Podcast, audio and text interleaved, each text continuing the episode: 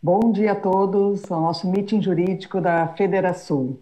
Hoje o tema um tema extremamente interessante, novo mar marco legal do saneamento básico.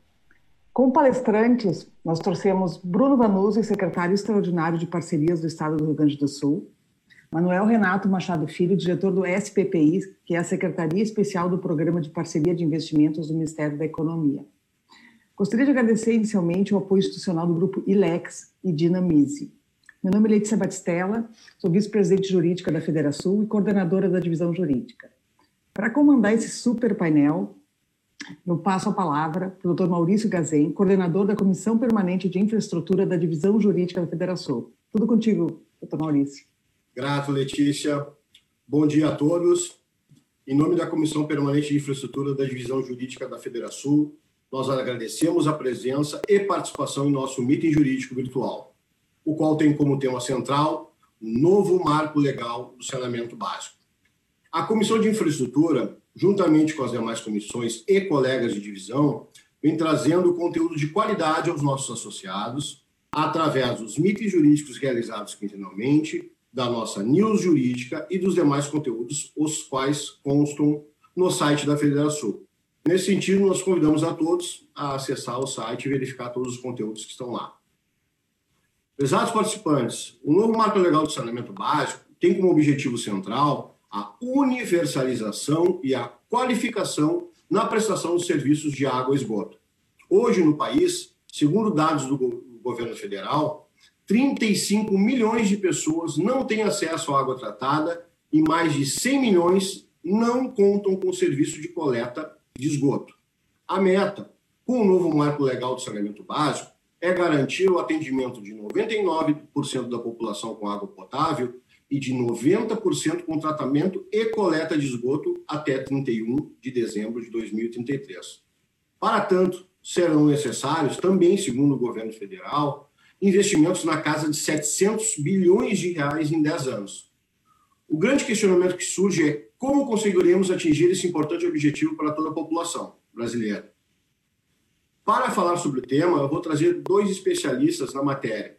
O primeiro palestrante será o Bruno Vanuzzi, o qual é bacharel em Direito e especialista em Direito Civil e Constituição pela Universidade Federal do Rio Grande do Sul, possui também MBA em Concessões e BPPs pela Fundação Escola de Sociologia e Política de São Paulo, em parceria com a London School of Economics. Bruno é procurador do Estado do Rio Grande do Sul, onde integrou a Unidade de Concessões e PPPs da Secretaria de Planejamento entre 2015 e 2016. Além disso, atuou como agente setorial da Procuradoria-Geral do Estado na Secretaria de Desenvolvimento e de Planejamento. De janeiro de 2017 a abril de 2019, ele foi secretário de Parcerias Estratégicas de Porto Alegre, tendo realizado um excelente trabalho, com a gente está vendo todos os reflexos dele com as PPPs que estão sendo implementadas em Porto Alegre. Atualmente, Bruno exerce o cargo de secretário extraordinário de parcerias do Estado do Rio Grande do Sul. Nosso segundo palestrante é o Manuel Renato Machado Filho. O Manuel é mestre em saúde pública pela Universidade de São Paulo, pós-graduado em engenharia de saúde pública pela Escola Nacional de Saúde Pública da Fundação Oswaldo Cruz possui graduação em Geologia pela Universidade de Brasília. É membro da carreira de especialista em políticas públicas e gestão governamental do Ministério da Economia. Ele é servidor público federal desde 1990. Dentre as diversas funções, cumpre destacar os cargos de diretor de Departamento de Desenvolvimento e Cooperação Técnica do Ministério das Cidades. Ele foi diretor substituto de Engenharia de Saúde Pública na FUNASA, coordenador geral de projetos de saneamento e edificações de saúde na FUNASA também, integrou os conselhos de administração das empresas Eletrobras, CBTU e o conselho gestor do projeto de integração da bacia do Rio São Francisco com as bacias do Nordeste Setentrional. Atualmente exerce o cargo diretor de programa na Secretaria Especial no Programa de Parcerias e Investimentos do Governo Federal. Dando início aos trabalhos, eu passo a palavra ao nosso primeiro palestrante aí, que é o Bruno Vanuzzi. Bom dia, Maurício. Bom dia a todos os demais presentes. É, Letícia, é, Manuel Renato. Manuel Renato já nos conhecemos de alguns anos nessa caminhada de infraestrutura. O Manuel, acho que era Ministério de Planejamento quando nós nos conhecemos, né, Manuel? Depois passou para para primeiro PPI e agora SPPI, vem fazendo um trabalho brilhante e, como eu sempre digo, né, acho que talvez das obras menos reconhecidas do governo Temer, a principal foi a medida provisória 727, que criou o PPI. É, me recordo como se fosse hoje. Na época eu era agente setorial, Maurício, como tu, tu narraste aí na, na mini biografia. Eu era agente setorial da Secretaria de Planejamento e integrava a unidade de concessões e PPPs do Estado do Rio Grande do Sul. E o secretário Cristiano Tati, que foi a primeira pessoa que é, me deu uma oportunidade na área de infraestrutura, me chamou é, um determinado dia de manhã, cedo, início de governo Temer, e entre conversas sobre impeachment, sobre uh, o que, que, eu achava juridicamente do impeachment, me perguntou: e essa medida provisória aqui, Bruno? Eu ouvi falar que isso é uma medida provisória que fala sobre infraestrutura. Tu podia dar uma lida? E eu perguntei o número, eu abri no meu celular a medida provisória e eu disse para o secretário: secretário, olha, isso aqui é um negócio muito importante. Uh, eu posso preparar uma apresentação para amanhã? Ele disse: Tu acha que é para tanto? Eu disse: Não, eu tenho certeza que é para tanto. Isso aqui é coisa de Banco Mundial. Isso aqui alguém é, apresentou um projeto para o presidente Temer que vai revolucionar a forma como a gente faz infraestrutura. E eu lembro como se fosse hoje, de tarde, eu preparando a apresentação, e eu olhava aquilo, me lembrando do, do, do IFC, que é o International Finance Corporation, o papel que o IFC tem na estruturação de projetos, a própria Facility, que tinha o PSP na época, que incluía a BNDES, eh, Banco Interamericano de Desenvolvimento e o UFC. E eu, no dia seguinte eu falei para o secretário, olha, secretário, mudou tudo. É, é, um jogo completamente novo agora em infraestrutura. E agora o Brasil tem alguém que vai conduzir esse negócio, tem alguém que vai nos ajudar. É, essa secretaria aqui é vinculada diretamente ao gabinete do presidente da República, foi assim que começou, depois passou para a Casa Civil, depois foi para a Secretaria de Governo, aí foi para o Ministério da Economia, agora a Secretaria Especial. Eu confesso que até eu não, não sei exatamente qual é o ponto atual, mas o fato é, é temos alguém com muito protagonismo, muito acesso político, muito mandato, que vai pautar ações que não só vão resolver problemas do governo federal, como vão resolver problemas de estados e municípios. Nós temos que nos acoplar a esse processo. E, e foi uma das primeiras coisas que nós fizemos, foi ir atrás do PPI para tentar entender como é que funcionaria e no que, que nos ajudaria. Logo depois, eu acabei de trabalhar na Prefeitura de Porto Alegre como secretário de Parcerias Estratégicas e em 2017, fevereiro de 2017, o BNDES começou os primeiros projetos com o PPI, e, foi uma reunião, de, eu lembro da data, 17 de fevereiro de 2017, lá no Rio de Janeiro, na sede do BNDES. O BNDES ia apresentar o primeiro, a primeira linha de apoio a municípios, que era na área de iluminação pública. E aí eu me apresentando para todo mundo, eu já conhecia alguns do governo do Estado, ainda quando eu estava no governo do Estado, e conseguimos firmar o apoio é, de um projeto que é PPI barra BNDES, para a estruturação da iluminação pública e que temos a PPP de Porto Alegre já contrato assinado. Uh, a gente consegue acompanhar, às vezes pelo WhatsApp, pelo Facebook, uh, ruas, avenidas importantíssimas de Porto Alegre mudando completamente, como a Avenida Ipiranga, Assis Brasil, acho que é Bento Gonçalves e por aí vai. bom, dito isso, o PPI cresceu, o PPI hoje tem uma página que eu recomendo a todos acessarem, ppi.gov.br.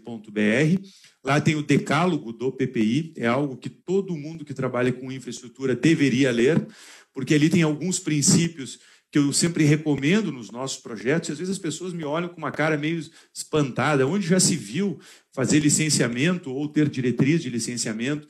Eu digo, olha, vejam lá o que o PPI está falando. O PPI é o norte, é o nosso é, é o farol da infraestrutura no Brasil. Vejam lá o que, eles estão recomendando a esse respeito. Então, a, gente tem visto muita evolução na área da infraestrutura. E o saneamento, com a própria pandemia, acho que a pandemia acabou catalisando esse processo, acabou acelerando esse processo, é, talvez seja a bola da vez. Por que a bola da vez? Primeiro, por uma questão de resiliência. A gente viu um impacto muito forte uh, em transporte de passageiros, né, mobilidade urbana. A gente viu que a pandemia impactou muito seriamente ônibus, metrô, trens, trens urbanos. A gente viu um impacto razoável, mas importante em rodovias. A gente tem uma queda que já vem se amenizando, a curva vem subindo. Uh, nós temos em veículos comerciais já números acima dos de 2019, nós já conseguimos superar os números de 2019 em veículos comerciais, nos veículos de passeio ainda não. Nós vemos em energia elétrica houve uma queda de em torno de 6% no consumo, que também a curva já está se aproximando. Nós temos ah, em diversas áreas da infraestrutura impactos variados, mas o saneamento mantém uma certa estabilidade, mantém uma certa resiliência. E a agenda de saneamento, isso é uma coisa que, para mim, é, é, me toca de uma forma muito especial. Eu sou filho de, de biólogo, a minha mãe foi professora, é, fez PhD na Inglaterra e tudo mais, foi professora de ecologia na Universidade Federal do Rio Grande do Sul durante 30 anos, e, e a agenda ambiental, para mim, sempre foi muito cara, sempre foi muito importante. Eu sempre acreditei muito que nós vivemos sim um processo de mudança global que cabe à nossa geração uh, frear ou pagar as consequências. E o saneamento conversa diretamente com isso, diretamente com isso, com isso e com saúde pública. Eu acho que esses são os pontos principais. Então, a, questão não tem nada de ideologia, não tem nada da gente ficar discutindo se é privatização, se é concessão, se é, é PPP. O fato é, nós precisamos avançar rapidamente nesta agenda. Nós não podemos poluir os nossos mananciais, nós não podemos poluir as nossas águas internas e mesmo o oceano, que o oceano não é infinito, não vai aceitar, não vai aceitar indefinidamente que nós uh, lancemos dejetos. E a questão, sim, das comunidades mais carentes, mais vulneráveis, a questão uh, de saúde pública e os números gerais de mortalidade infantil. Os números de, de assim, as doenças da primeira infância, as doenças uh, de longo prazo, uh, os para, números de parasitas, né, parasitoides, tudo isso conversa diretamente com o saneamento. E o marco regulatório de saneamento é um tema que já vem sendo discutido há alguns anos.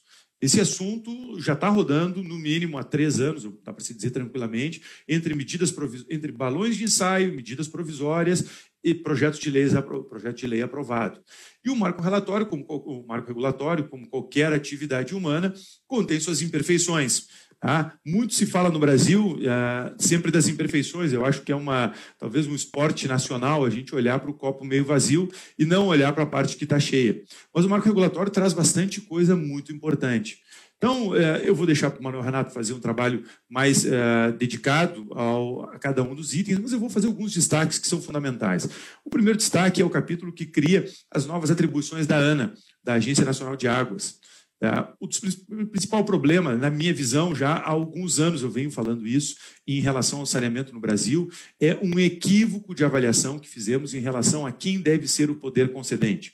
O Brasil, por uma série de uh, soluções talvez não pensadas ou de circunstâncias uh, momentâneas, acabou estabelecendo que o poder concedente do saneamento é o município. E o município é a menor unidade da federação. Tá? Isso tem uma consequência muito grave.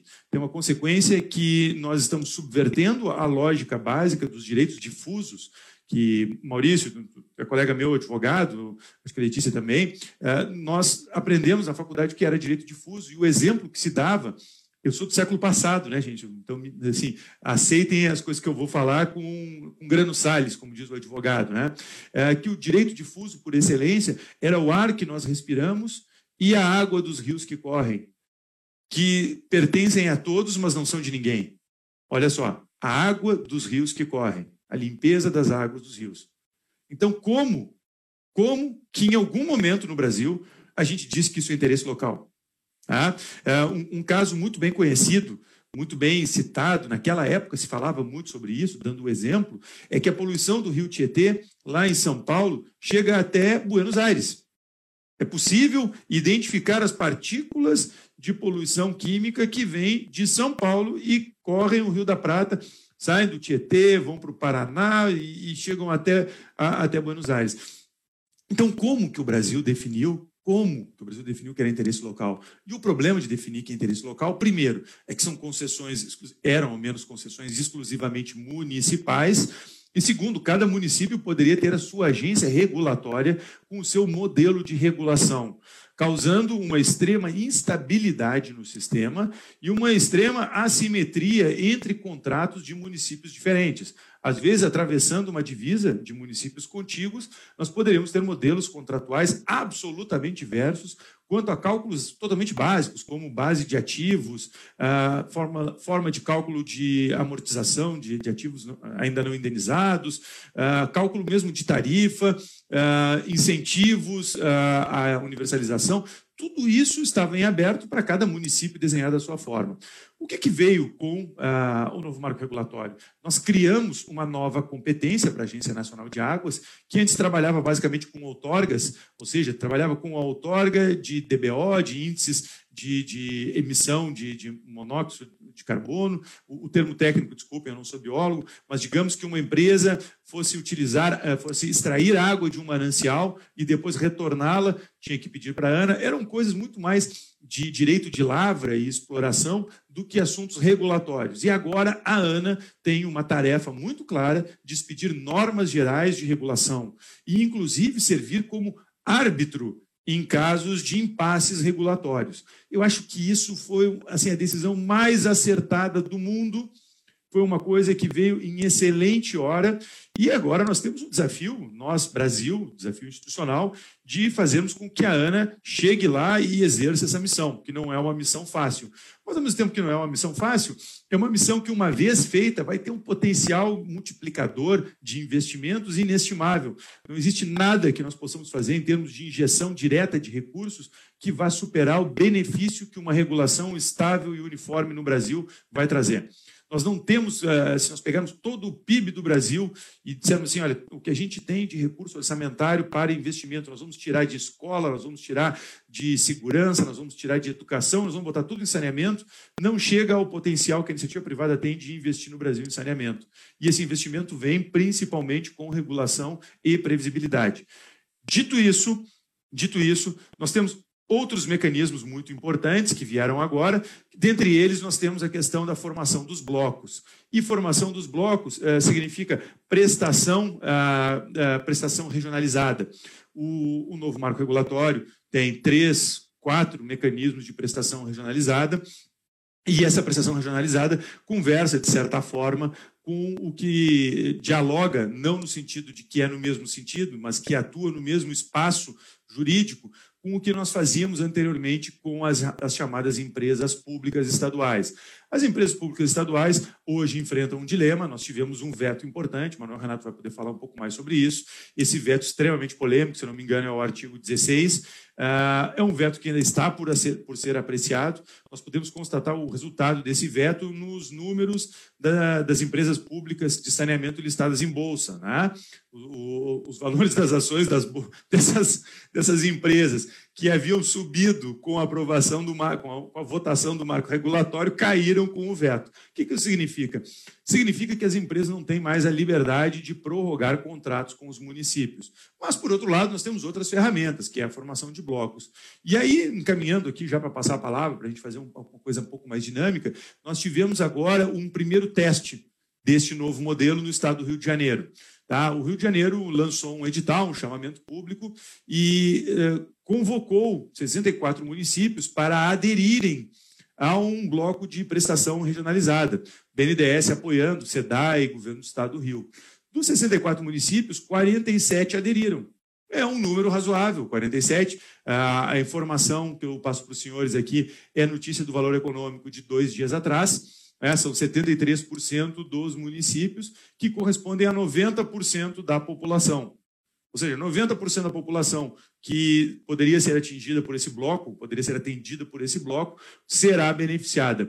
O que nós ainda temos por acompanhar e por descobrir é quão estável serão esses blocos do ponto de vista jurídico. Uma vez feita a adesão, é, quais são as barreiras de saída? que eu acho que é, um dos pontos, Manuel, que, que, o, que o Brasil. É, você deve conhecer o Frederico Turola, né? O, o Turola estava é, fazendo um trabalho para a Abdib, eu acho que era a Abdib, sobre prestação é, regionalizada de serviços públicos em geral, não especificamente de saneamento, e me perguntou o que, que eu achava de consórcios de municípios, né? E eu disse, olha, eu, eu tenho um, uma, um ceticismo em relação a consórcios de municípios, principalmente de municípios pequenos, porque eu entendo que os municípios têm uma dinâmica política local muito volúvel, muito, muito fácil de mudar, e às vezes o município tem nove vereadores, com voto de cinco vereadores, são cinco pessoas, cinco indivíduos, está decidido o destino de um consórcio, um município-chave em determinado, em determinado espaço territorial, pode se retirar por uma decisão de uma Câmara de Vereadores. Então, eu acho que a, a, barreira de saída é algo que nós temos que pensar bem, eu acho que nós temos que criar uma barreira de saída, uma vez que se entrou no, no, no, num processo desse. E eu, qual é, assim, uma das coisas que eu acho que a gente ainda pode evoluir, é transformar essas prestações regionalizadas, esses consórcios, em empresas. Porque empresas públicas que eu não sou, todo mundo que me conhece sabe que eu sou, eu, eu sou funcionário público há, há 20, já estou perdendo a conta, 23 anos, Manuel. Já, eu já fui funcionário do governo federal em três órgãos diferentes, sempre concursado por 15 anos quase. Uh, não tenho nada contra a empresa pública, mas também eu não sou a favor de estatização, ao contrário. Eu acho que o Estado é grande demais, ele tem é que diminuir. Uh, só que, assim, uh, a única vez, a única oportunidade em que eu consegui constatar consórcios de municípios ou de estados funcionando bem é quando constituem empresas. Porque para sair de uma empresa é muito difícil. Né? Para sair de uma empresa não basta o voto de cinco vereadores. Não, não consegue sair. E eu vou dar um exemplo aqui, Manuel, que, que sempre é interessantíssimo é, conhecer. Chama BRDE, Banco Regional de Desenvolvimento do Extremo Sul. É uma agência de fomento. O Rio Grande do Sul tem outra agência de fomento chamada Badesul. É, não é uma crítica ao Badesul, é um elogio ao BRDE. Tá? O nível de governança é completamente diferente. O nível de, de, de, capacidade dos quadros, de agilidade, de adesão a padrões internacionais é completamente diferente. O Badesul é ok, mas o BRDE é muito profissional. Muito profissional. Por quê? Porque é um consórcio de Rio Grande do Sul, Santa Catarina, Paraná e Mato Grosso do Sul. E, por incrível que pareça, ah, é uma coisa muito louca isso que eu vou dizer, às vezes quando não tem um dono só, o cachorro não morre de fome. Ao contrário, o cachorro tem que se virar. A impressão que eu tenho é essa. É, o, o quando o cachorro tem um dono só, ele está sempre uh, esperando ajuda. E esse cachorro, que tem quatro donos, ele sabe que se ele não se organizar, o corpo funcional do BRDE sabe que se ele não for extremamente profissional, um dia o BRDE acaba. Dito isso, Agradeço o espaço novamente, esse é um tema fundamental. Eu tenho aqui no estado do Rio Grande do Sul acompanhado muito de perto, a nossa, a nossa tarefa em relação à Corsã é muito mais de supervisão do que de estruturação do projeto. Então, nós estamos supervisionando e acompanhando a Corsã. A Corsã está num processo acelerado, junto com o BNDES, de estruturação de mais cinco ou seis blocos é bastante coisa. Nós teremos mais um milhão e meio de uh, gaúchos atendidos por PPPs na área de saneamento. E nós vamos ter basicamente a região da Serra Gaúcha, então nós falamos ali desde a região das Hortênsias até Caxias do Sul, Caxias do Sul não, porque tem uma, uma autarquia própria, até uh, Bento Gonçalves, Farroupilha, Carlos Barbosa. Nós teremos a região do, do Planalto, Planalto Médio, Passo Fundo, Erechim. Nós teremos a região central, que pega Vale do Taquari e Santa Maria, em conjunto ou em separado, isso está na fase de definição agora. Nós teremos o que sobrou da região metropolitana, o que ainda não entrou na primeira PPP da região metropolitana, que eu acabei não falando, mas depois a gente fala, que é um projeto pioneiro, foi a maior licitação de saneamento de 2019, foi do Rio Grande do Sul, as pessoas não se dão conta disso. E, por fim, nós teremos a região do litoral gaúcho, que ainda trabalha basicamente com fossa séptica e precisa de algum tipo de solução, ainda mais porque vem acontecendo um adensamento muito grande em algumas cidades, como Torres, Tramandaí, Capão da Canoa. Obrigado pela oportunidade e vou tentar parar de falar aqui, porque eu gosto muito de falar, gente. Obrigado aí, Bruno, pela tua explanação, pelas informações que tu trouxe, foram extremamente esclarecedoras, tá? De pronto, eu já passo a palavra aí para o Manuel, é, que é um grande especialista na matéria e vai nos trazer aí notícias quentes aí com relação à implementação desse novo marco legal é, em nível federal. Manuel, a palavra está contigo e muito obrigado mesmo por ter disponibilizado o teu tempo né, e vir aqui bater esse papo com a gente.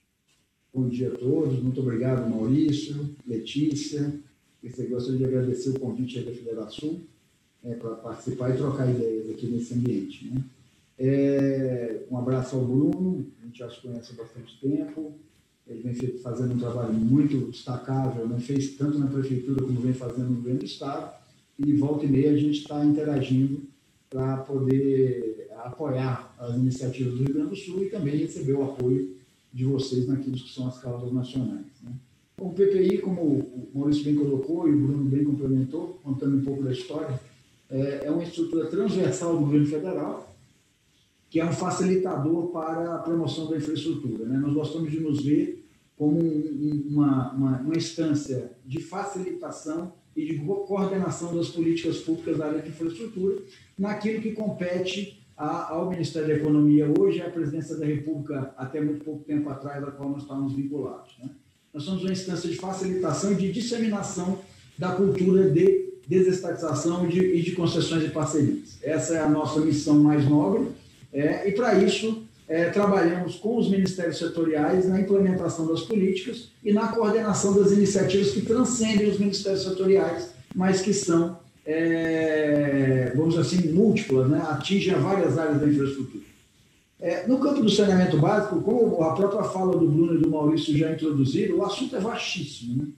Ele não cabe num único webinar e as interfaces setoriais de saneamento falam por si. Né? Saneamento, historicamente, no Brasil, sempre foi visto como uma política instrumental. É, originalmente como uma política instrumental da área da saúde pública, depois da área do desenvolvimento urbano, do desenvolvimento regional, é, do meio ambiente. É, então, é uma, uma, política que, que é extremamente inter, é, intersetorial por si, por definição, e interfacetada. Né? Qualquer ação de saneamento ela acaba atingindo outras políticas setoriais, daí a sua complexidade.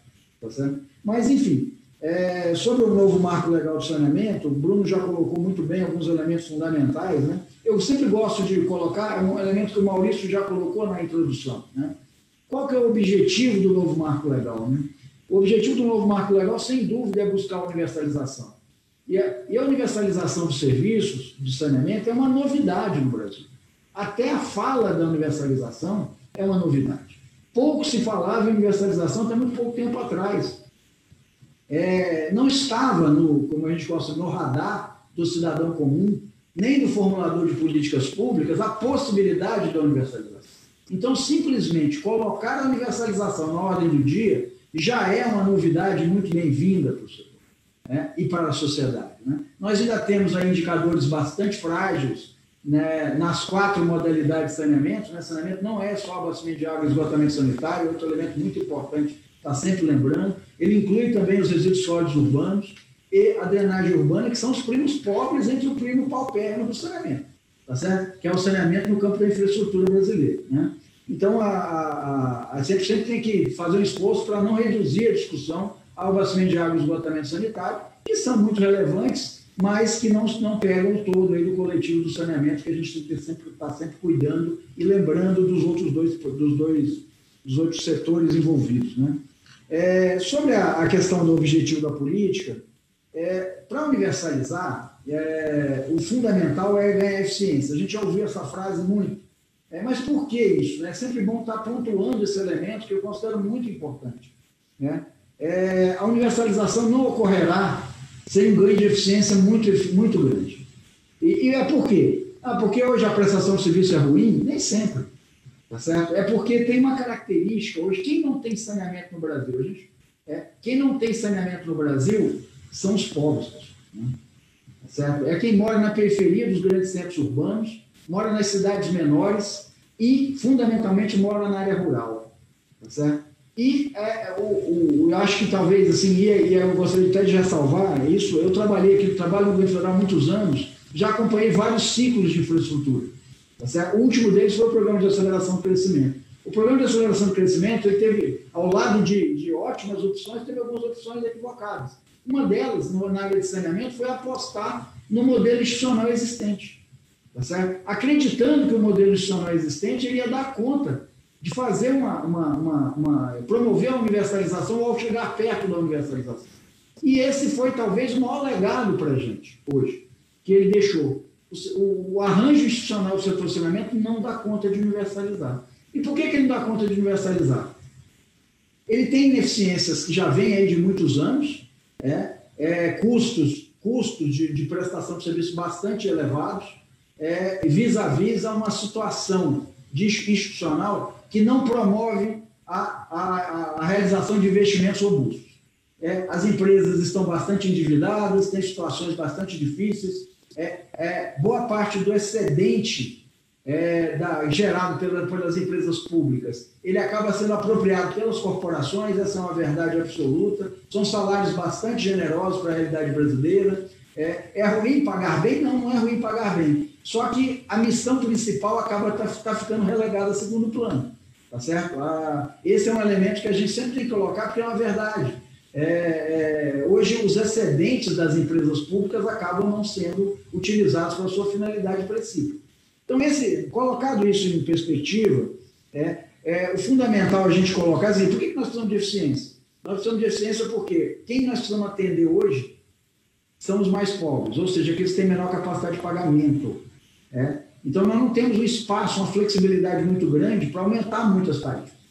É? Esse é um lado. Outro lado é, onde nós precisamos fazer saneamento, que é onde não tem, são, em geral, o custo marginal para fazer saneamento é maior. E por que, que é maior? Porque são áreas onde não tem arruamento, áreas violentas, onde para fazer saneamento precisa de grande grau de inovação, as tecnologias não são as convencionais, tá certo? E por isso não são tão baratas, tá certo? Então, é, é, nós precisamos é, é colocar isso em um caldeirão aqui e ver se a gente vai achar. Eu, eu, participei em vários momentos aí, não só no, no, no último ciclo de investimentos, mas em anteriores, oferecendo dinheiro de graça para as estruturas hoje existentes, empresas estaduais de saneamento, via de regra, mas também municipais, autarquias e departamentos, para tentar fazer saneamento em áreas periféricas, favelas, áreas de assentamento subnormal no conceito técnico. Em que o, o governo federal estava dando recursos de graça para fazer. E as empresas resistiam fortemente. E eu, assim, eu não entendia isso no começo, e até que eu consegui compreender, através de uma fala de um, de um grande sanitarista brasileiro de São Paulo, vocês estão batendo, dando muito ponta de faca. Eu falei, mas por quê? Eu estou dando dinheiro de graça para fazer saneamento numa área periférica, numa área onde tem um adensamento de população absurdo. Não, mas não é, o problema não é esse. O problema é que você está dando dinheiro para o cara piorar a situação operacional da empresa dele. Mas como assim? Então, assim, olha, é, o custo marginal de fazer essa intervenção é maior nessa região. E a capacidade de pagamento da sua população é menor. Logo, a situação operacional dele, mesmo você dando dinheiro para ele fazer o investimento, a situação operacional da empresa vai piorar. Ele vai operar um número de clientes maior, mas com uma capacidade de pagamento menor. Tá certo? Logo, ele já está em dificuldade financeira para prestar o serviço, é, ele, ele, ele, ele não tem estímulo nenhum para fazer esse investimento. Ele, ele, ele vai fazer o investimento, o dinheiro de graça, ótimo, mas a operação e manutenção, o custo da operação e manutenção é maior do que a média para manter nesses locais. E a capacidade de pagamento é menor da população. Logo, eu não tenho, ele não tem estímulo institucional para fazer isso. Quando a gente leva isso num contexto mais amplo, eu falo assim, é por isso nós precisamos de eficiência, pessoal. É, nós precisamos de eficiência porque nós precisamos de gente que consiga, de instituições que precisam fazer mais barato para conseguir atingir essa população que é mais difícil de fazer a, a intervenção e é mais cara de fazer a intervenção. Né? E, e, aí vem a questão que o, o, novo marco legal trabalha muito, né? as questões, né? eu chamo de três, né? são as três grandes irmãs. A questão da regulação, que o, o Bruno Vanus muito bem colocou, não faz sentido, do ponto de vista de eficiência, você fazer é, investimentos em, com, com padrões regulatórios diferentes, ou seja, em que a empresa tem que se organizar para prestar o serviço de maneira muito diferente, isso não é eficiente. Ela tem que, nós temos que buscar padronização de elementos de prestação de serviço. Logo, a padronização de elementos de regulação de serviço, de, de prestação de serviço, vem muito dos elementos regulatórios, do nível de qualidade que ele tem que, que, ele tem que atender. Tá certo? Então, esse é um elemento central da política e por isso a ANA foi escolhida para fazer esse grande trabalho, é um grande desafio que foi colocado para a ANA, é, de buscar padronização de elementos regulatórios. A ANA não é uma agência reguladora, não pretende ser uma agência reguladora. Ela é muito mais uma supervisora regulatória que, junto com os, os reguladores subnacionais, vai tentar construir um arcabouço comum, um arcabouço que induza a eficiência na prestação de serviço. Esse é um elemento que, é, é, que o novo marco procurou atacar. Outro elemento que o marco procurou atacar é produzir uma, uma competição pela prestação de serviço. Tá certo? É assim, ao, ao, afastar a figura do contrato de programa, é, que era o elemento institucional, né, o elemento legal, que permitia que as companhias prestassem o serviço é, sem precisar competir pelo mercado, é, ele, ele, ele acabou acomodando as companhias. Né? Então, a gente está buscando, com, com o afastamento do contrato de programa para saneamento, induzir uma maior competição pela prestação de serviço para ganhar eficiência, para tentar atingir as populações é, que hoje não estão atendidas. Né? E um terceiro elemento também na mesma linha de eficiência é a regionalização, que o Bruno colocou a questão dos blocos, mas não é o único. Né? É, nós temos regionalização de várias maneiras, a lei citou três lá, falou do bloco, falou da região metropolitana e da RIT, e falou também da figura do arranjo regional, né? que são figuras novas. É, no contexto, inclusive, tem muita dúvida é, exatamente onde começa um e termina o outro, né? das diferenças fundamentais entre um e outros. É? Mas eu gosto muito do, do, modelo dos consórcios. Né? O consórcio também é um modelo, ele não está citado diretamente na lei, a regulamentação está tá, tá trabalhando um pouco isso para ficar mais claro que o modelo do consórcio tem o seu lugar, mas eu gosto do modelo do consórcio porque ele preserva o protagonismo do município. Tá certo? O Bruno bem colocou ali, quando falou do caso de, da região serrana de esgoto, não, Caxias do Sul não entra porque Caxias do Sul tem uma autarquia. Historicamente no Brasil, é, o setor de saneamento é um setor federativamente conflagrado.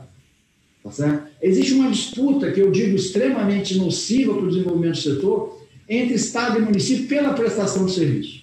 Tá certo? E isso vem aí da década de 70, quer dizer, tem quase 50 anos essa história, é por causa do modelo do Plano Nacional de Saneamento da época do governo militar, que chamava Planasa, em que, muito criativamente, diga-se passagem, eles deram uma contribuição muito relevante para o desenvolvimento do setor também, é, os, o, os militares idealizaram o seguinte, a titularidade é do município, porque é um serviço de interesse local, o saneamento.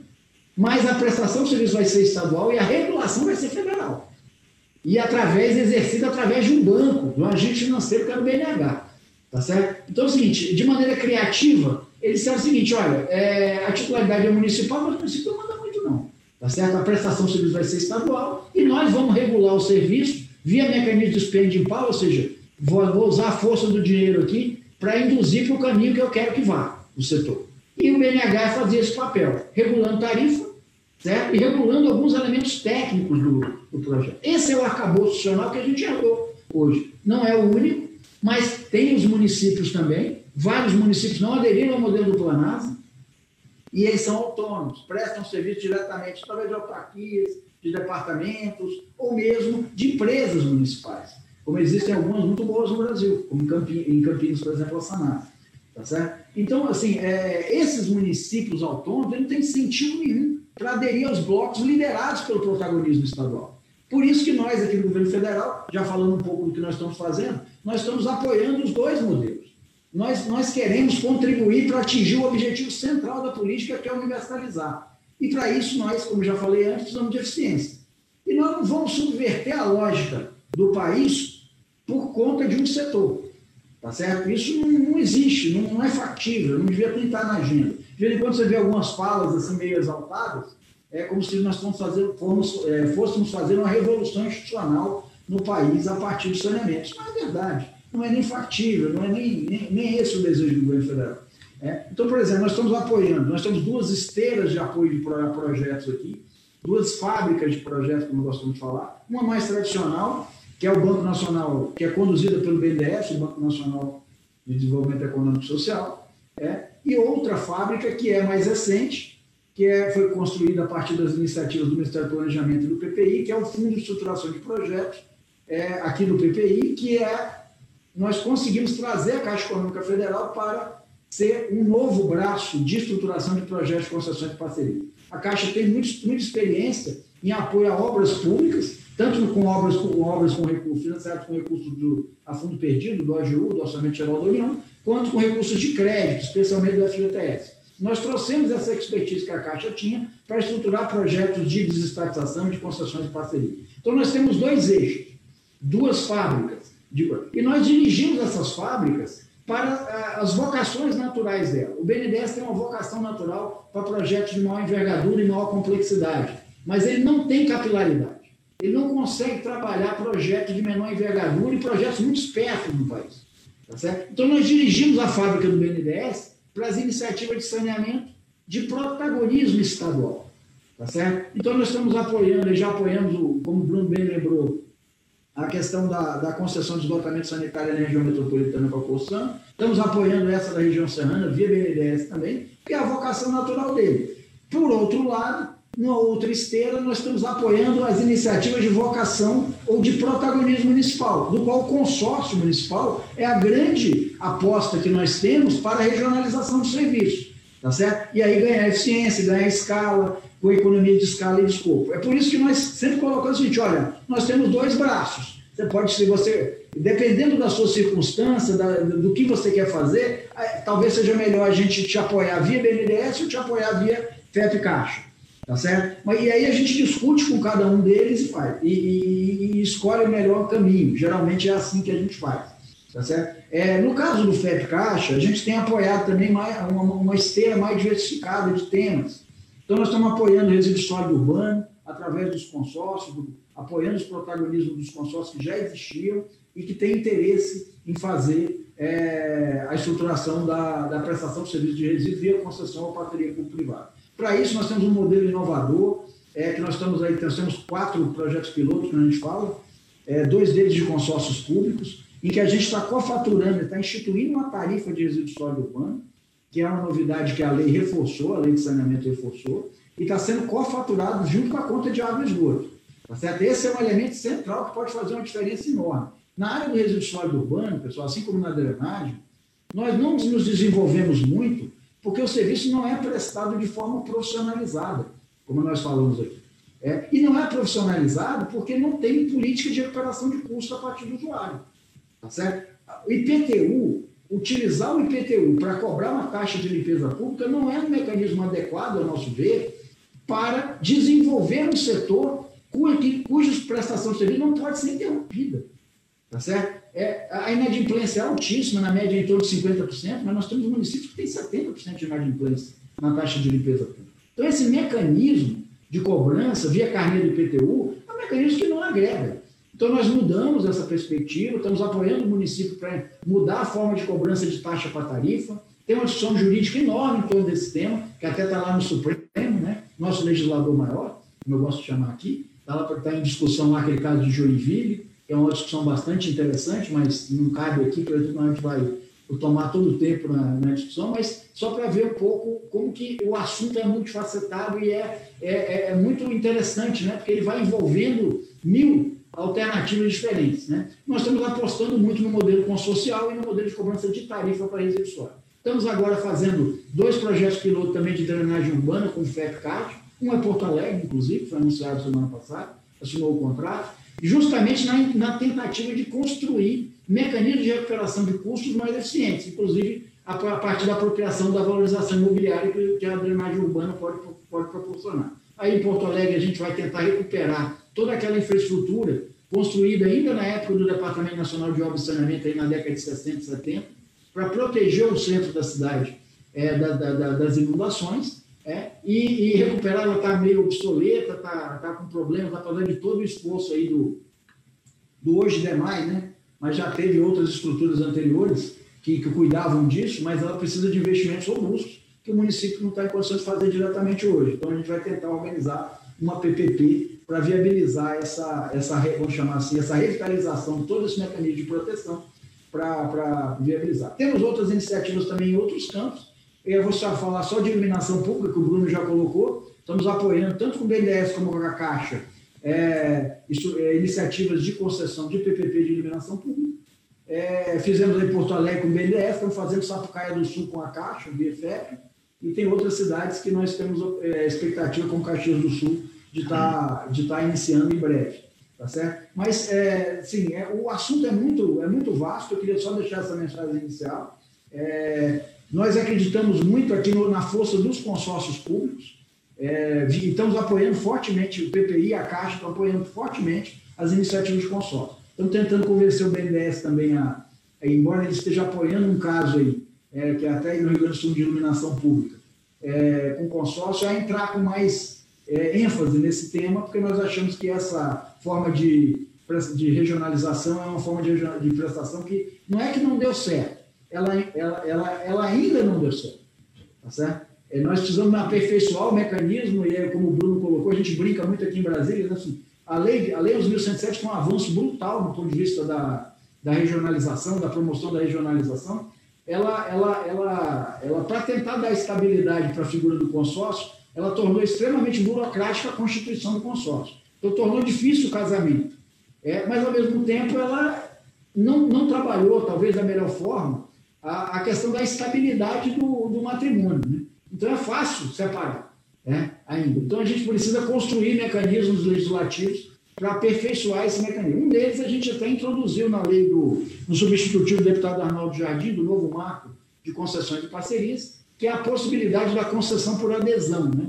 em que o município polo faria uma concessão e os municípios periféricos pudessem ter a opção, especialmente os pequenos, de aderir àquele, àquele, àquele, elemento, àquele elemento contratual após a sua formalização. A gente vê muitas vantagens nesse mecanismo, porque os municípios pequenos não têm escala nem capacidade técnica de conseguir um contrato naquelas condições que o município polo consegue, por exemplo.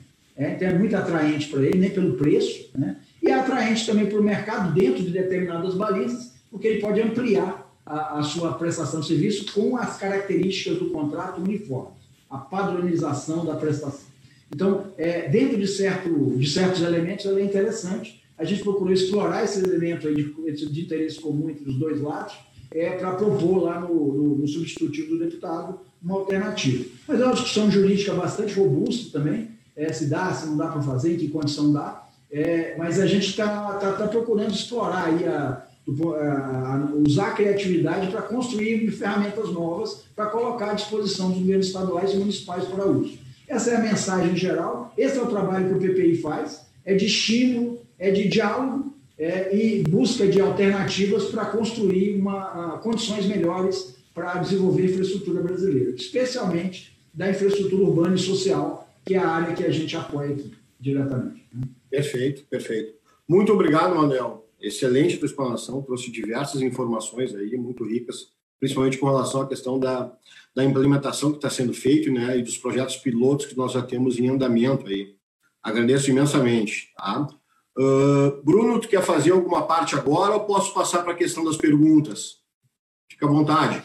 Olha, puxa, eu gostaria de, de parabenizar o Manuel Renato pela, pelo painel que ele nos passou, é, sensacional. Inclusive, eu não tinha conhecimento, não tinha conhecimento do, do recurso extraordinário 847-429, já que estamos num meeting jurídico, para os colegas advogados que estão aí em casa assistindo, RE 847-429 se discute a condicionalidade da tarifa de lixo. Importante explicar para quem é, é advogado a importância de ser uma tarifa ou ser uma taxa. Vamos lá, a taxa por ser um tributo, não pode ser objeto de transferência direta à iniciativa privada, não pode ser cobrado pela iniciativa privada, não pode ser objeto de eh, garantia fiduciária. Em compensação, uma tarifa, como é de água e esgoto, pode muito bem ser exercido por uma concessionária. Por que, que isso é importante? O nosso modelo vigente até hoje de saneamento, o modelo dominante no Brasil, é de coleta do resíduo sólido e transposição até uma unidade de transbordo, onde há uma separação, alguma coisa do gênero, e depois se leva para um aterro sanitário. O aterro sanitário é ambientalmente correto pela nossa legislação, porém não é desejável, porque o aterro sanitário pressupõe que as terras são infindáveis e que a gente vai continuar enterrando lixo para todo sempre. Hoje existem tecnologias muito importantes de transformação de lixo em energia, por exemplo, chamado waste to energy. A Comissão Internacional de Energia listou mais de oito formas de transformar o resíduo sólido em energia. Essa não é uma solução ainda autossustentável. Não é assim, coloca o lixo e o lixo de graça vai virar energia e a conta se paga. Precisa ter um complemento, existe um gap de financiamento que seria pago com a tarifa de lixo.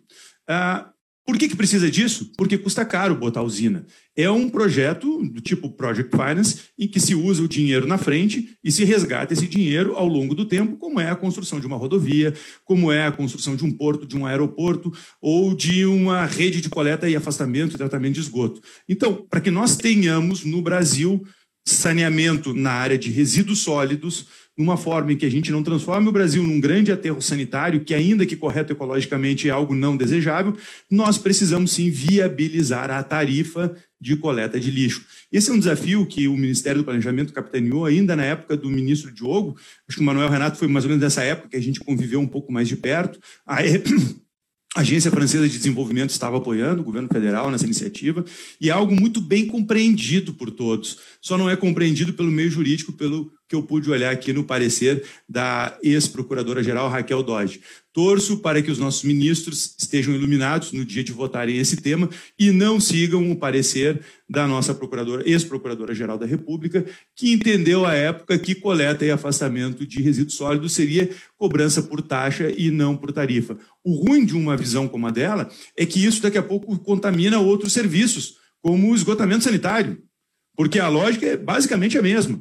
O, que ela fala é assim, é que porque é compulsório, porque é compulsório, então é uma tarifa, é uma taxa e não uma tarifa. Me desculpe, isso é um desconhecimento total de indústria de rede e monopólios naturais ela não conhece a teoria econômica da infraestrutura. E aí que vem um assunto, Maurício, que eu acho que é fundamental e vem crescendo no Rio Grande do Sul. O Marcelo é um dos grandes, teu irmão é um dos grandes entusiastas. O Chará do Manuel, o, o, o Manuel Gustavo Trindade, é um advogado aqui que é meu amigo de longa data, é outro, é o direito e economia. Enquanto o direito não compreender o fenômeno econômico e não entender que por trás de cada norma existe um mundo real um mundo real, uma conta a ser paga, nós vamos continuar falando no plano das ideias e contando historinhas um para o outro e tentando fazer que a gente está resolvendo o mundo quando a gente não está resolvendo nada. A gente está resolvendo um monte de papel ali, mas o mundo real não corresponde à realidade dos autos. O mundo real é outro. Então eu leio uma coisa como essa, falando que por ser é, compulsório tem que ser taxa e não tarifa, chega a me dar um frio na espinha. Mas vamos lá, vamos às perguntas. Perfeitamente. Inclusive, Bruno, Manuel, meu, meu orientador, mestrado lá, gente finíssima, baita cara, grande referência. Vamos passando então às perguntas, pessoal. Uma pergunta que foi uh, uh, passada aí pelos associados e pelo pessoal que está nos assistindo, tá? Como ficarão os contratos atuais existentes firmados, sem licitação, entre municípios e empresas estaduais de saneamento? Eles serão extintos? Como deverão ocorrer as novas contratações? Fique à vontade, qualquer um dos dois, para responder. Posso começar? Acho que o Manuel pode começar. Bom, eu falo sobre os que já existem. Exatamente. Tudo que está assinado continua valendo. E os novos, Manuel, como é que ficam? Pois é. é os que estão, estão assinados estão valendo. Os novos é o seguinte: vai ter um período de transição, né? Está previsto na legislação, na nova lei de saneamento, que é, as empresas de saneamento podem continuar prestando o serviço, é, inclusive é, é, é ajustando a sua forma de prestação, porque tem, tem um artigo que diz o seguinte, que elas vão ter que comprovar a capacidade econômica financeira para universalizar no prazo que está previsto na lei. A lei brasileira nova, ela estabeleceu o prazo até 2033, podendo prorrogar até 2040 em algumas circunstâncias, é, para atingir uma meta de universalização em cada um dos sistemas. Então, por exemplo, se no município A está sendo prestado lá pela Corsan é, é, água e esgoto, é, ela vai ter que atingir, a Corsan vai ter que comprovar, para continuar prestando esse serviço, vai ter que comprovar ao regulador é, que ela tem capacidade econômica financeira de fazer a universalização, que é atender 99% da população com água e 90% com esgoto até 2033. Tá? Então, ela vai ter que comprovar isso. É, a forma como isso vai ser comprovado é um, vai ser disciplinada por um decreto que está em preparação aqui pelo governo federal, é, liderado pelo Ministério do Desenvolvimento Regional, que é o coordenador da política, mas que tem uma participação ampla de todos os ministérios da FINS, inclusive da Economia, para construir um modelo em que isso vai se dar. Tá certo? A, a ideia, a princípio, é que ele faça um plano de investimentos, é, dizendo o que, é que ele vai fazer, quando vai fazer e de onde vem o dinheiro. Tá certo? E ele vai ter que comprovar, é, tanto contabilmente quanto do ponto de vista da, de, de pré-contratos de crédito, ou de aporte de recursos do Estado, que é o controlador dele, ou mesmo do, do, dos municípios, de onde virá o recurso, ou a, a provar que vai alavancar tarifariamente, que é outro mecanismo. Então, ele vai ter que ter um estudo econômico para embasar a, o atingimento daquela meta. Tá certo? Um dos grandes desafios é quanto precisa para universalizar em cada município? É, só para isso já precisa de um estudo. É, se não tiver um estudo, a ideia do decreto que a gente está trabalhando aqui é que ele possa utilizar as referências que existem do ponto de vista de estimativa de custo para a universalização. Tá certo? Então, é é um trabalho complexo, de arquitetura complexa, que implica, é, que, que, que, na verdade está insertado por uma regra de transição. Né? Na prática, o que vai acontecer muito provavelmente, é, dependendo aí dos termos da, do decreto naturalmente, é que as companhias vão ter que escolher as áreas de atuação delas. Tá certo? Elas não vão ter capacidade, por exemplo, uma companhia que atende hoje 200, 300 municípios, ela vai chegar a um ponto assim, eu não consigo fazer tudo até 2033. Então, eu vou ter que escolher quais os mercados que eu vou querer preservar e quais os mercados que eu não vou querer preservar. Tá certo? Eu não vou poder preservar, talvez seja o termo. E esses que não vão poder preservar terão que ser licitados. E aí entrará a discussão da regionalização dos blocos via estabelecimento, via liderança estadual, via liderança de consórcio, para que a gente possa apoiar a estruturação de uma concessão ou uma, uma parceria público-privada para poder viabilizar. Essa é a lógica geral. Tá certo? Então, assim, ninguém vai ficar abandonado, por exemplo, o caso do Rio de Janeiro que o Bruno colocou. A gente participou muito dessa abordagem dos municípios, quer dizer, a gente está respeitando profundamente a autonomia do município. É um trabalho, esses 47 dos 64 que aderiram, todos eles um esforço enorme do governo federal, que envolveu todos os ministérios, inclusive o nosso Ministério da Economia, no sentido de alertar os prefeitos sobre as vantagens, e é claro, lógico que as desvantagens apareceram ao longo das discussões, dele aderir ao bloco, por isso que alguns optaram por não aderir aos blocos. Em geral, quem não aderiu aos blocos é que tem alguma experiência de prestação de serviço é, de forma autônoma, e, esses não nos preocupam tanto, porque eles têm uma capacidade, têm uma escala, têm uma liderança e têm conhecimento da matéria. Tá certo? É, diferentemente, por exemplo, do município muito pequeno. Teve dois municípios muito pequenos no Rio que não aderiram. E é os que mais nos preocupam. Eu mesmo liguei para os dois prefeitos, conversei com os dois prefeitos sobre o assunto, tá certo? É, alguns não aderiram, por, é, o calendário não é muito propício no momento, eleições, etc. Tem uma série de implicações que não, não, que não são favoráveis a uma tomada de decisão dessa envergadura. É, mas é, me, me, nos preocupa muito aqui é justamente esses pequenininhos, porque eles não podem ficar sós, eles não têm escala econômica para prestação de serviço de forma mais adequada, de forma a atender esse requisito da legislação, é, e ele vai precisar de algum suporte de regionalização para poder moderar os custos e até ser atrativo para a prestação de serviço pela iniciativa privada.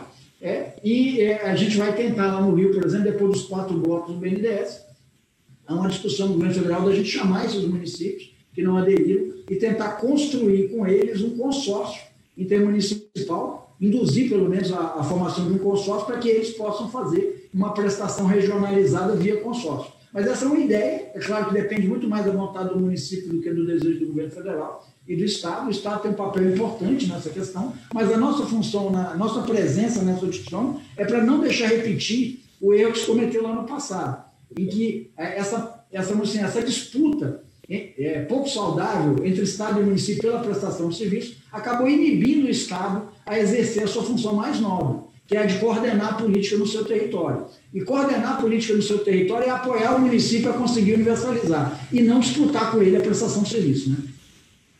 Perfeito. Muito obrigado, Manuel. Quer complementar alguma coisa, Bruno, ou não?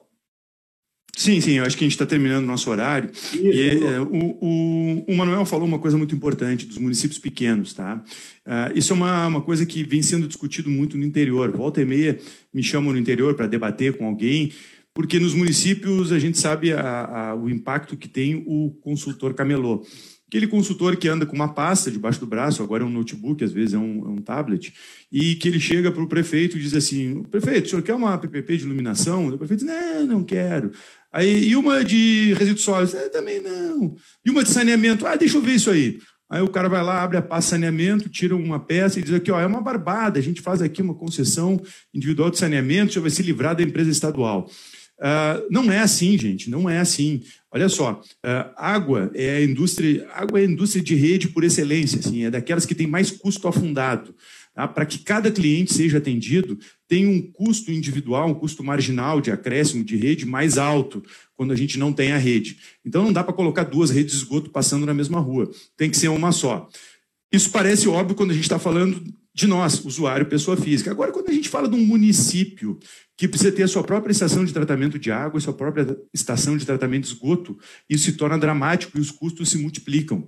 Então, quando a gente fala de 10 municípios, todos muito próximos, 5, 10 mil habitantes, faz algum sentido, algum sentido, cada município ter a sua estação de tratamento de água e a sua estação de tratamento de esgoto, com todo respeito, não faz o menor sentido.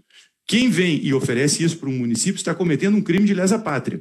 Tá? Essa pessoa está pensando em ganhar algum dinheiro com alguma consultoria, mas não está pensando no bem do cidadão, não está pensando no bem do meio ambiente, não está pensando nem no bem do prefeito administrador, porque depois ele vai ter um pepino no colo dele, porque a tarifa vai disparar ou ele não vai ter universalização. Das duas, uma. Então, uh, dito isso, o papel das empresas públicas, hoje, eu sempre faço uma analogia que, às vezes, o pessoal da, da, da Corsã gosta, às vezes não gosta. A Corsã é aquela Kombi. Ela não é bonita, ela não está na moda, ela é meio antiquada, mas ela vai levar a gente até lá o outro lado onde a gente precisa chegar. Então, a gente precisa chegar na universalização. Os municípios que hoje estão uh, atrelados à Corsã, eles têm um problema de escala, óbvio, e a Corsã hoje garante essa escala, garante essa, integra essa integração de sistemas. A Corsã está trabalhando fortemente com o BNDES e com o governo federal para viabilizar, através de PPPs e subconcessões, uh, os investimentos necessários. Então, uh, veja bem, é, é, é muito intrincado esse modelo de saneamento tem soluções para tudo quanto é coisa. É extremamente complexo. E toda vez que a gente tenta dar uma solução simples, para um problema complexo, a gente consegue achar essa solução, mas a solução é geralmente muito errada. Então, a gente pegar isso e fatiando, município a município, é, teve um município ali na região de Caxias do Sul, um município muito próspero, que estava querendo fazer uma concessão autônoma de esgoto e água, porque estavam insatisfeitos com o serviço da Corsã, com razão. Com razão. E conversamos, conversamos, conversamos, eles contrataram consultores e, no fim das contas, eles entenderam que agora a Corsã, junto com o BNDES, vai chegar lá. O município de Porto Alegre também contratou o BNDES, também está fazendo um trabalho para saneamento básico, para esgotamento sanitário. O município de Porto Alegre, hoje, depois de 60 anos de DEMAI, tem em torno de 52% de tratamento de esgoto. Tá? Apesar de ter estações de tratamento de esgoto capazes de tratar quase 80%. Olha o descompasso. O que é esse descompasso? É falta de alinhamento de incentivos, falta de incentivos corretos e amarras que realmente, quando a gente explica para um cidadão a complexidade que é fazer uma obra pública, o cidadão diz: Mas não tem como dar certo? Ninguém vai mudar isso? Sim, se mudou. São as leis de concessões, as leis de PPPs, o marco regulatório de saneamento. Por exemplo, quer fazer uma estação de tratamento de esgoto, tem que contratar primeiro um EVTEA, né, um estudo de viabilidade técnico, econômico ambiental, para saber se dá para fazer a obra.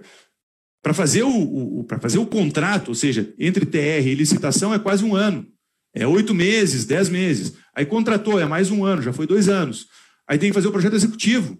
Tá? É mais de novo, oito meses a um ano para fazer a, a, contratação e depois mais um a dois anos para fazer o projeto, deu cinco anos. Aí tem que contratar a obra. Vai de novo, de oito meses a um ano, já deu seis anos. Aí contrata a obra. Quando contratou a obra, já está no sétimo ano, gente. Isso não tem como dar certo. E aí, quando vai fazer a obra, o projeto executivo está desatualizado e começa a discussão sobre os aditivos. Meu Deus do céu, gente. Assim, olha, uh, quando as pessoas perguntam por que, que não dá certo, a culpa é do prefeito, a culpa é do governador, a culpa é do presidente. Não, não é culpa de ninguém, é culpa do Brasil que se burocratizou. E por que, que ele se burocratizou? Porque se não burocratiza, não tem como controlar, e aí a gente sabe os problemas éticos e morais da nossa nação, os problemas republicanos. Então, como é que a gente sai desse beco sem saída?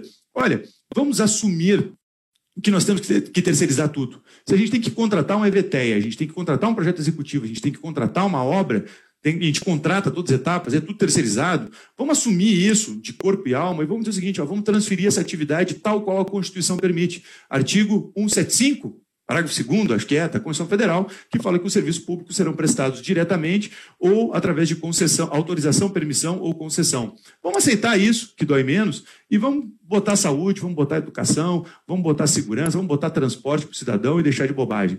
Tá certo, gente? agradeço muito o espaço, a gente está no nosso horário. E, Manuel, sempre um prazer te encontrar. Te mandei aqui pelo WhatsApp uh, algumas coisas desse, desse RE, provavelmente você já tem, mas assim, como eu, eu como eu tô lendo, eu estou ficando meio surpreso aqui, e tem vários amigos Curi atuando, inclusive a AGU, dizendo que tem que aceitar que é tarifa. Muito legal. Vamos torcer.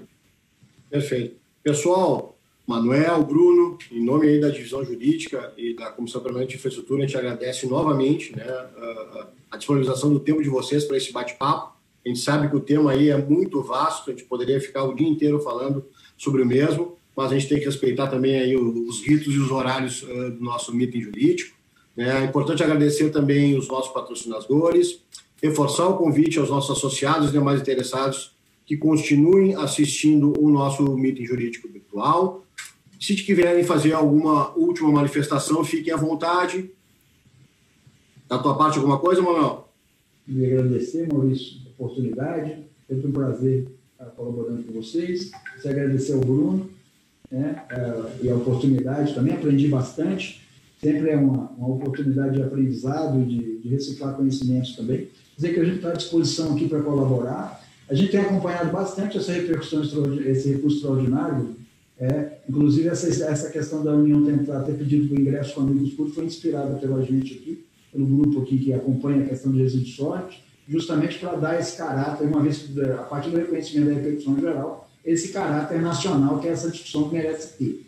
Tá certo? É, temos também opções, caso esse, esse mecanismo não funcione, já há uma discussão no governo federal de buscar alternativas, né? porque nós não acreditamos num modelo que não tem uma política de recuperação de custos a partir do usuário final que permita sustentar economicamente a sua prestação.